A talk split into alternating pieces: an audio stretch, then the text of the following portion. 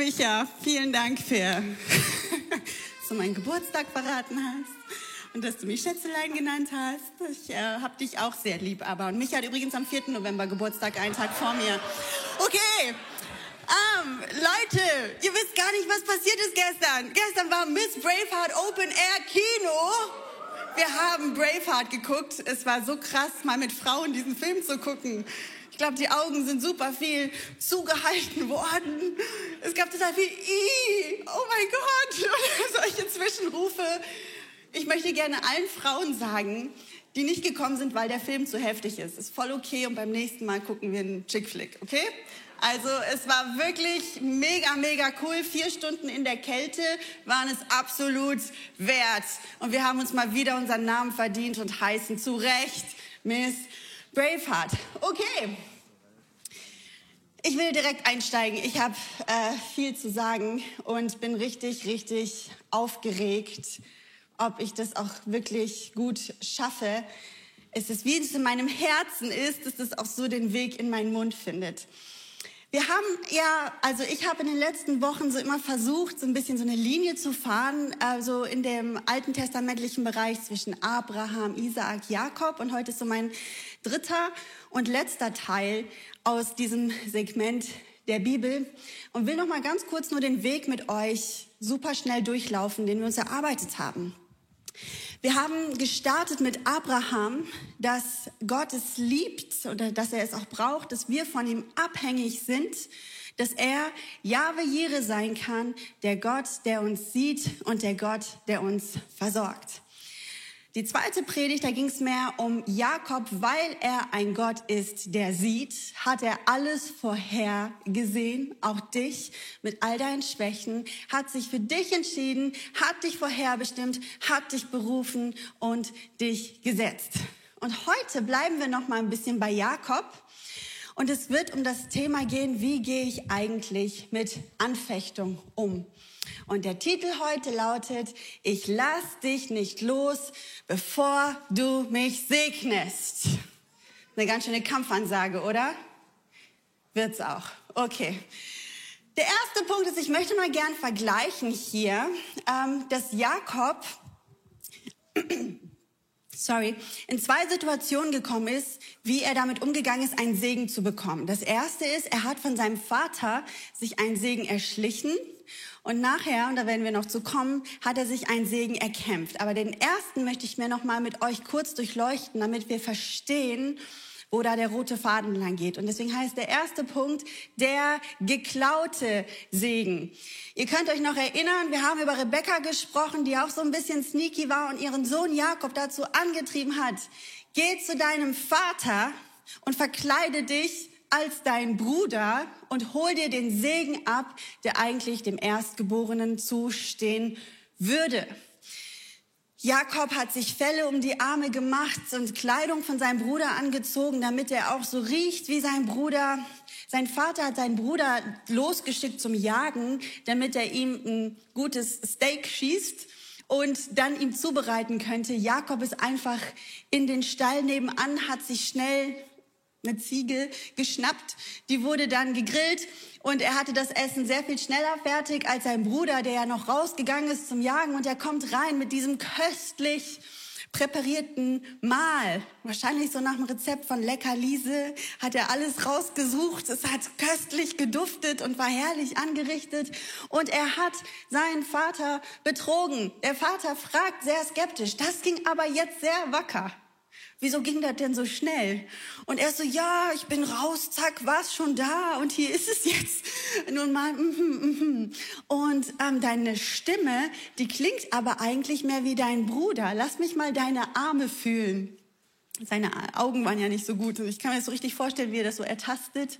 Und ich denke, ja, das ist sehr haarig. Das muss der Esau sein. Und dann umarmt er ihn ja sogar noch zum Schluss und riecht die Kleidung. Und es riecht nach Feld und die Arbeit, die Esau sonst tut. Und Isaac ist überzeugt und er spricht diesen Segen, den Jakob sich erschlichen hat, obwohl er dreimal gelogen hat. Und der Segen ist folgender. Wir lesen den in 1. Mose 27, Vers 28 und 29. Gott gebe dir vom Tau des Himmels und vom fettesten Boden und Korn und Most in Fülle. Völker sollen dir dienen und Geschlechter sich vor dir beugen. Sei ein Herr über deine Brüder und die Söhne deiner Mutter sollen sich vor dir beugen. Verflucht sei, wer dir flucht und gesegnet sei, wer dich segnet.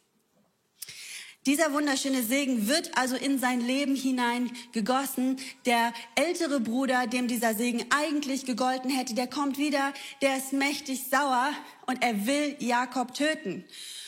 Und Rebekka, die Mutter, die schickt Jakob weg zu seinem Onkel, wo er echt ein hartes Leben führt.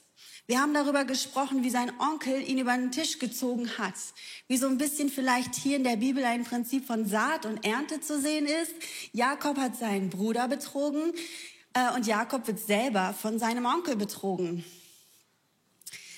Er muss für die Frau, die er liebt, von ganzem Herzen im Endeffekt 14 Jahre arbeiten und bleibt danach in dem Haus, um mit vor allen Dingen, also ich habe ja nicht so viel Ahnung von Schäferei. Eigentlich witzig, weil ich hieß früher mit Mädchen am Schäfer. Man könnte meinen, ich müsste mehr darüber wissen, aber leider nein. Haben wir hier Leute, die schon mal so mit Schafen zu tun hatten? Ich habe gehört, in der Region hier ist es eigentlich gar nicht so unüblich. Schäferlaufstadt Markgröningen lese ich immer an der Autobahn. Hat wohl offensichtlich nichts zu sagen. Okay.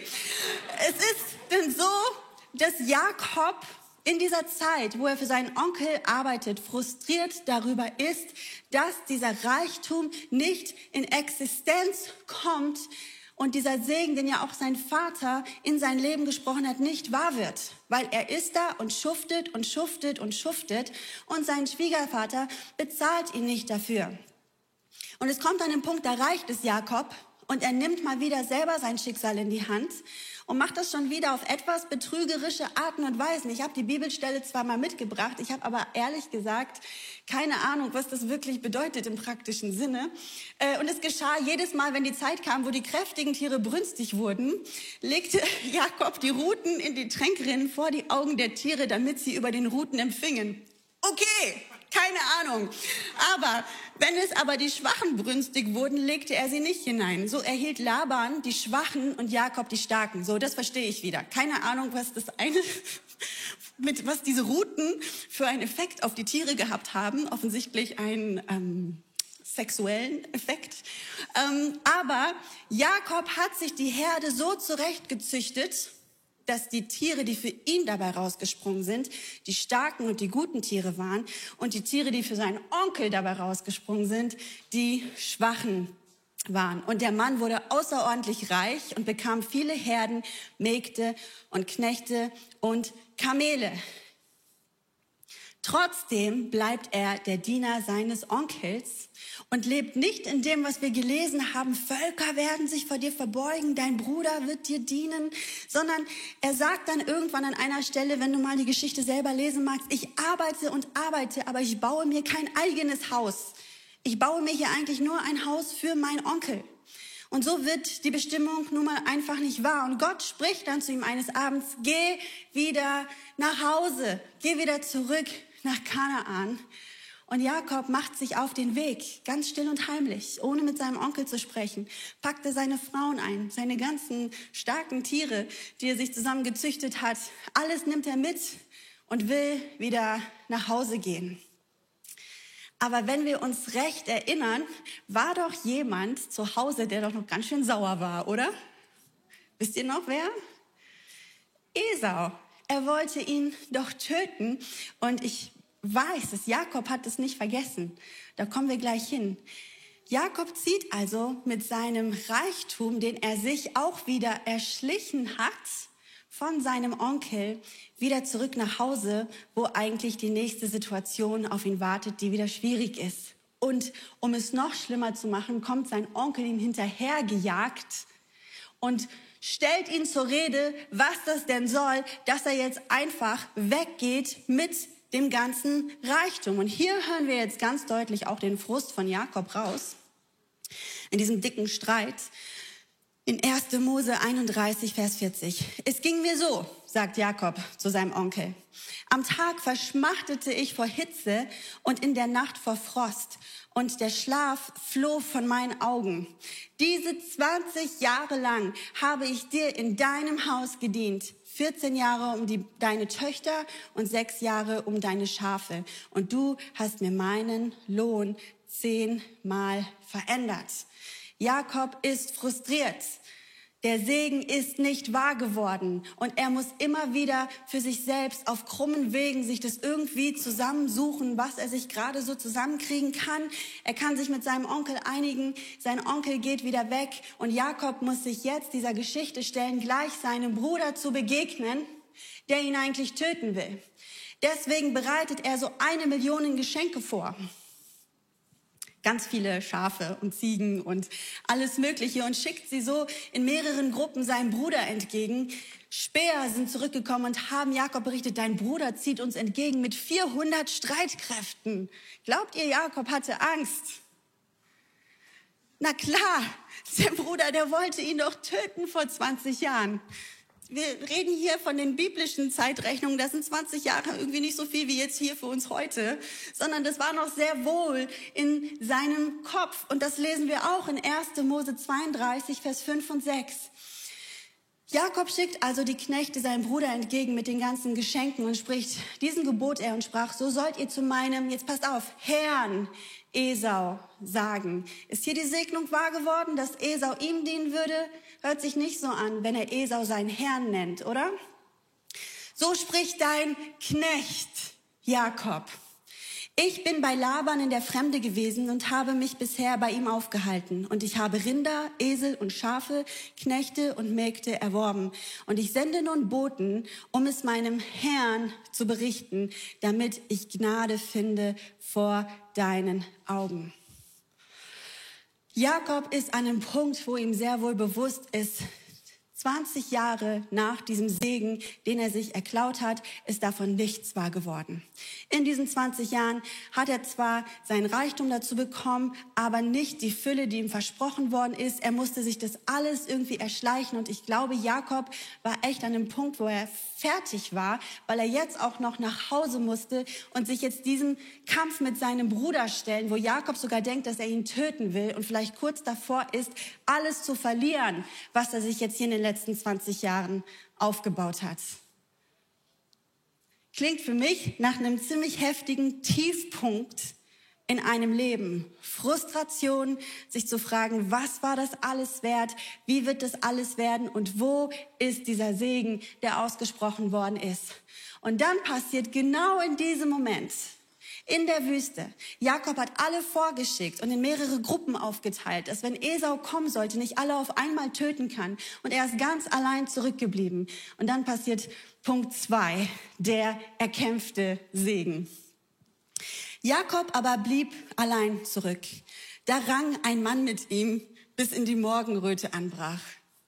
Sind wir super random, oder? Jakob blieb allein zurück und auf einmal, zack, rang ein Mann mit ihm. Und als dieser sah, dass er ihn nicht bezwingen konnte, also der Mann, der hier nicht genannt wird, konnte Jakob nicht bezwingen, rührte er sein Hüftgelenk an, so dass Jakobs Hüftgelenk verrenkt wurde beim Ringen mit ihm. Und der Mann sprach, lass mich gehen, denn die Morgenröte bricht an. Und Jakob aber sprach, ich lass dich nicht los, bevor du mich segnest. Jakob ist verbissen und kämpft. Er braucht diesen Segen. Er will diesen Segen und er wird nicht loslassen. Da fragte er ihn, wie, was ist dein Name? Und er antwortete, Jakob. Da sprach er, dein Name soll nicht mehr Jakob sein, sondern Israel. Hier kommt jetzt der Moment, wo aus Jakob Israel wird. Denn du hast mit Gott und Menschen gekämpft und hast gewonnen.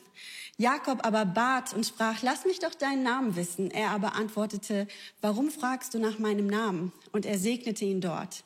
Jakob aber den nannt, nannte den Ort Pnil, denn er sprach, ich habe Gott von Angesicht zu Angesicht gesehen und meine Seele ist gerettet worden.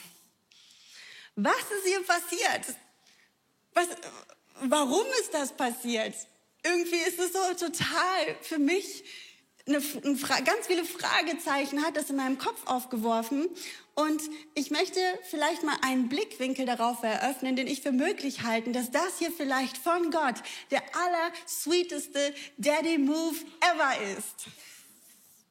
Ich glaube, Jakob war an einem Punkt in seinem Leben, wo er sich als Versager gefühlt hat, wo er in die Zukunft blickt und seinem Bruder entgegenschaut und wirklich im Leben sich jetzt mal die Dinge verdienen wollte, auf geradem Weg. Nicht mehr erschlichen, nicht mehr betrogen. Und Jakob brauchte vor allen Dingen mal ein Erfolgserlebnis.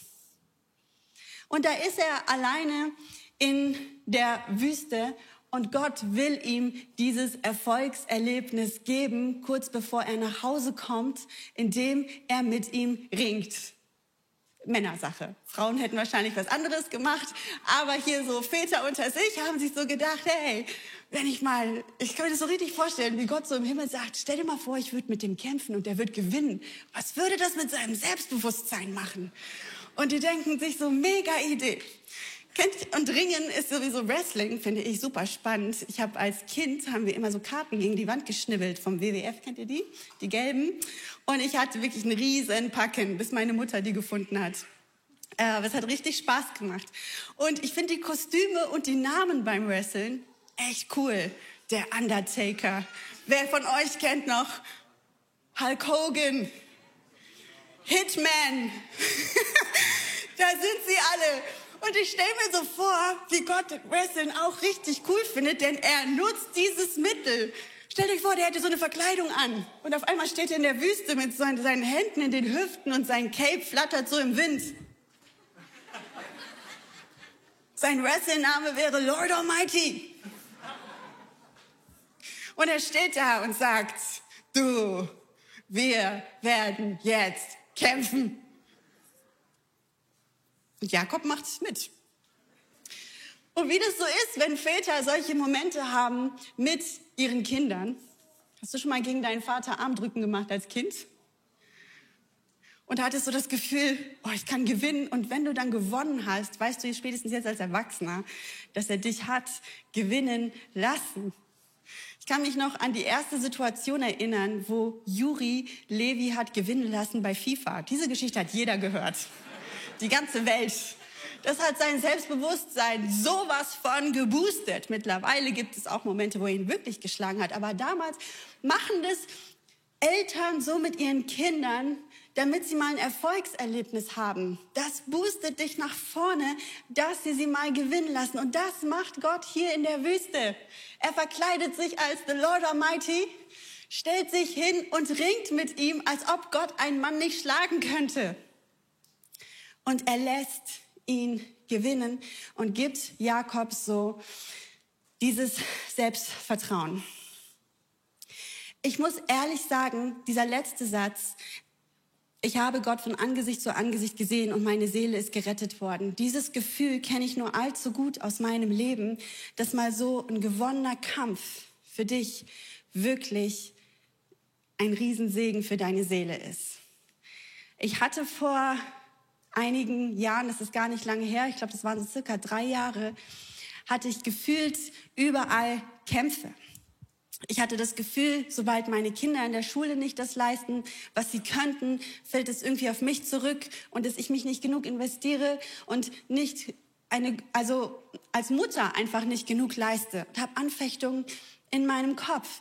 Meine Mom war super krank. Ich konnte nicht für sie da sein in dem Maß, wie ich wollte, weil es war einfach eine sechs Stunden Fahrt jedes Mal dahin ins Krankenhaus.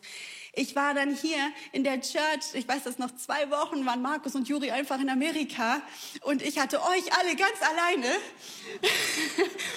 plus die Wohnung, die wir gerade gekauft haben und umgebaut haben. Ich habe mich von meiner Berufung versteckt. Ich wollte die Kandidatenausbildung nicht machen. Ich hatte einfach, ich hatte das Gefühl, ein ganzer Anfechtungskatalog war in meinem Kopf und obendrauf noch unzufrieden mit mir selber wegen zu viel Übergewicht und sich nicht einfach versöhnt sein mit sich selbst. Und ich habe einen Sieg gebraucht. Ich habe einen Kampf gebraucht, den ich gewinnen konnte. Ich kann nichts machen, wenn meine Mom krank ist. Ich kann auch ehrlich gesagt meinen Kindern nicht besonders gut in der Schule helfen. Aber das Körperliche war der Bereich, den ich mir ausgesucht habe, wo ich das Gefühl habe, hier diesen Kampf, den brauche ich jetzt für meine Seele. Wenn mich manchmal Leute heute fragen, Mia, wie schaffst du das so am Ball zu bleiben und diszipliniert zu sein? Ich sag euch, dieser Kampf ist mir zum Segen für meine Seele geworden. Und ich brauchte das in der Zeit, dass ich um etwas kämpfe und siegreich darin bin. Und das hat meiner Seele gut getan und es ist meiner Seele zum Segen geworden. Und ich weiß nicht, ob du das auch kennst aus deinem Leben, dass du so viel Frustration siehst von Dingen, die nicht wahr geworden sind und Segnungen, die nicht passieren und Kämpfe und Anfechtungen, Dinge, über die du stolperst und fällst, wo du immer wieder in die gleichen Fallen auch fällst die gleichen Dinge immer wieder nach dir greifen und du sie nicht in den Griff bekommst und es frustriert dich einfach. Du fühlst dich als Versager, du fühlst dich als jemand, der vielleicht Jesus nicht gerecht werden kann, der seiner Familie nicht gerecht werden kann, der seiner Arbeit nicht gerecht werden kann und du brauchst es, dass du mal einen Sieg davon trägst.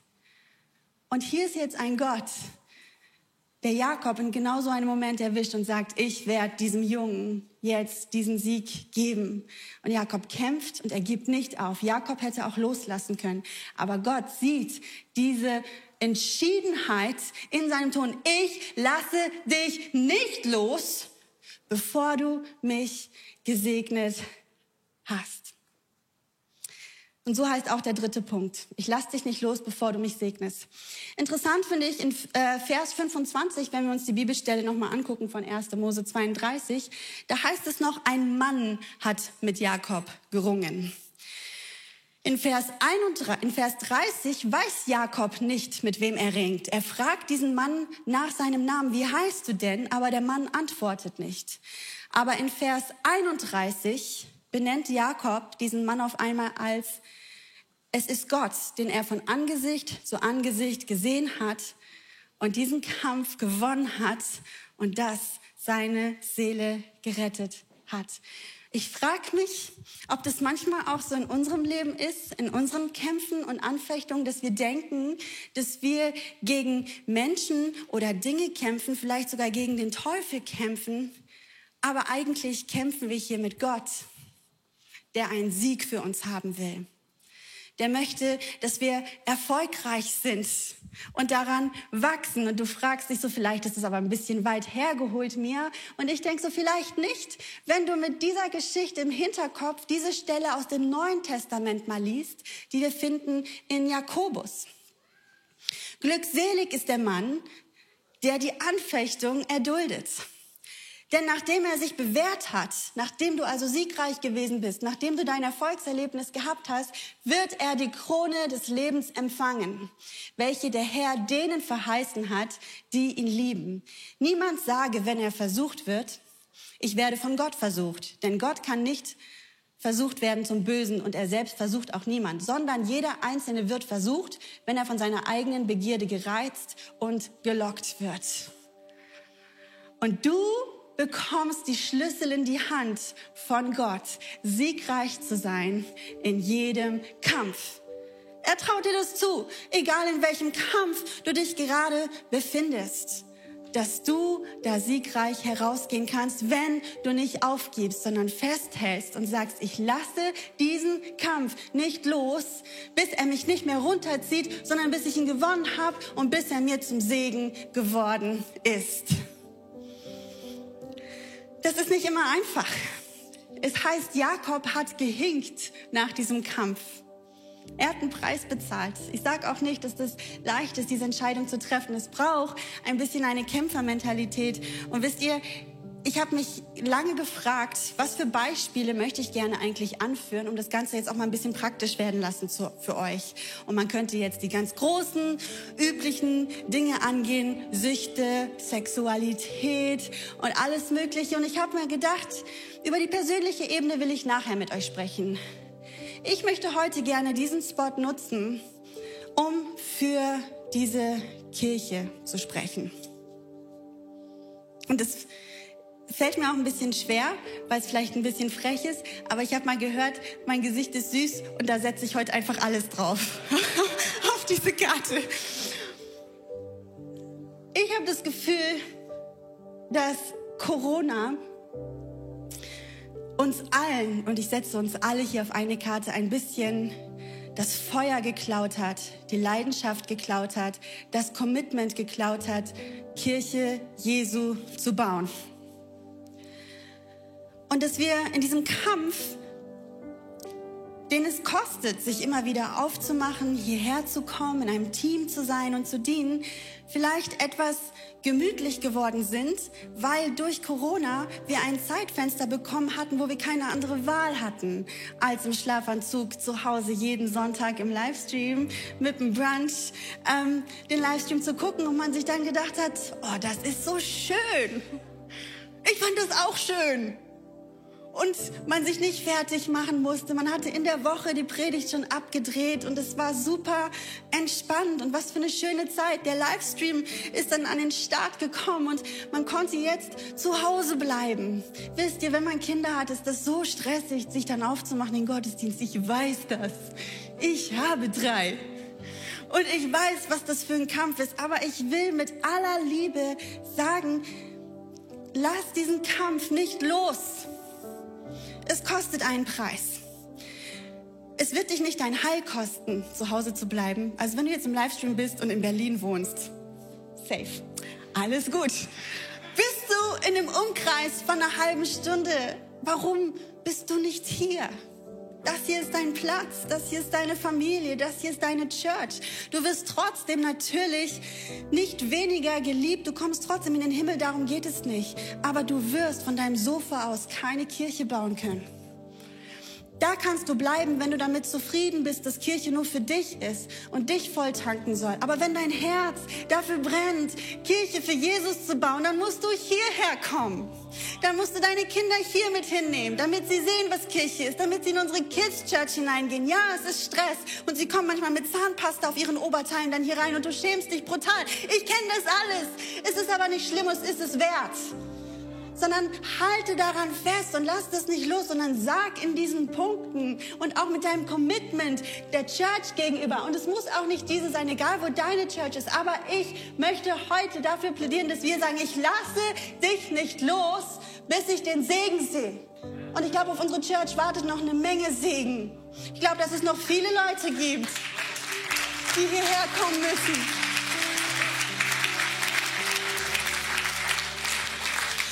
Wenn wir schon mal so frech sind, wenn du committed bist, wenn dein Herz brennt für die Kirche Jesus, wo ist dein Zehnter?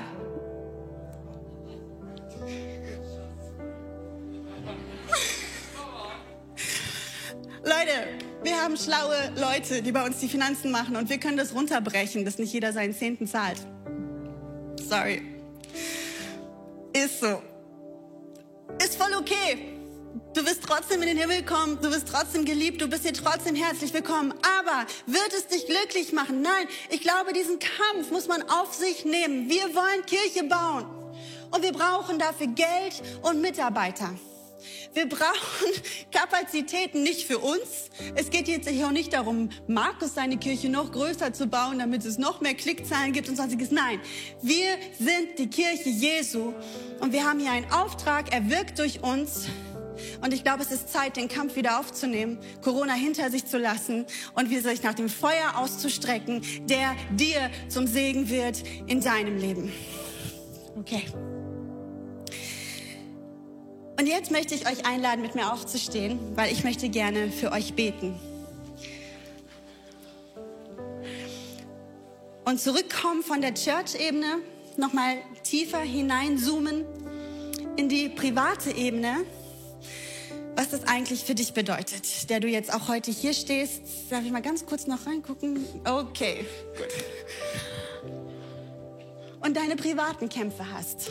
Bereiche, mit denen du strugglest, wo du dich als Versager fühlst, Bereiche, wo du nicht klarkommst. Ich möchte dich bitten, wenn du jetzt heute hier bist und dich das betrifft, dann mach mal einfach die Augen zu und stell dir diese Wüste vor und du guckst so in der Nacht über diesen Hügel und in diese Stille hinein. Und da steht auf einmal Lord Almighty. Und sein Umhang flattert in der Luft. Und er will dir sagen, in dem Kampf, wo du gerade stehst, Ding Dong, the fight is on. Du und ich jetzt um zwölf auf dem Schulhof. Wir machen das jetzt und du kannst siegreich sein, wenn du nur kämpfst. Ich glaube an jeden Einzelnen hier in der Church. Und ich glaube, dass jeder einzelne von euch die Kraft Gottes in sich trägt, siegreich zu sein in den Kämpfen, in denen du stehst. Und ich will da einfach für euch beten. Wenn du dieses Gebet mittragen willst im Herzen, darfst du gern deine Hände einfach dazu erheben, musst du aber nicht. Gott, ich danke dir von ganzem Herzen für diesen Move und diese Situation, wo du uns siehst in den Kämpfen und wo du immer nur unser Bestes willst. Du steckst uns nicht in diese Kämpfe, damit wir uns schlecht fühlen. Du lockst uns nicht und reizt uns nicht, wie wir das auch gelesen haben beim Jakobus. Das sind unsere Begierden. Aber du glaubst an uns. Du glaubst an jeden Einzelnen hier dass wir siegreich sein können in Jesu Namen, in jedem Kampf. Und jeder, der gerade in seinem persönlichen Kampf steht, über den bete ich aus in Jesu Namen, dass deine Worte jetzt gerade sein können. Ich lasse dich nicht los, bevor es mir zum Segen geworden ist du diese Kraft bekommst, jeden Tag neu. Möge der Heilige Geist eure Herzen fluten und euch Kraft und Ressourcen geben, diesen Kampf auf sich zu nehmen und siegreich daraus hervorzugehen. Und wenn du hier bist und du Jesus noch gar nicht kennst, dann darfst du super gerne gleich zu uns zum Gebetsteam kommen. Dort werden wir auf dich warten. Wir werden dir die Schritte gehen, damit du Jesus kennenlernen kannst. Wenn du zu Hause im Livestream bist, schreib uns an hello at um, Life Church und wir wollen uns bei dir melden, diese Schritte mit dir gehen. Und wir anderen, wir gehen jetzt gleich in diesen Song nochmal rein, wo wir das wirklich nochmal proklamieren und festmachen können. We need a move. Und du hast heute die Entscheidung, in deinem Kampf. Wirst du das Opfer sein oder wirst du das Opfer bringen? Los geht's.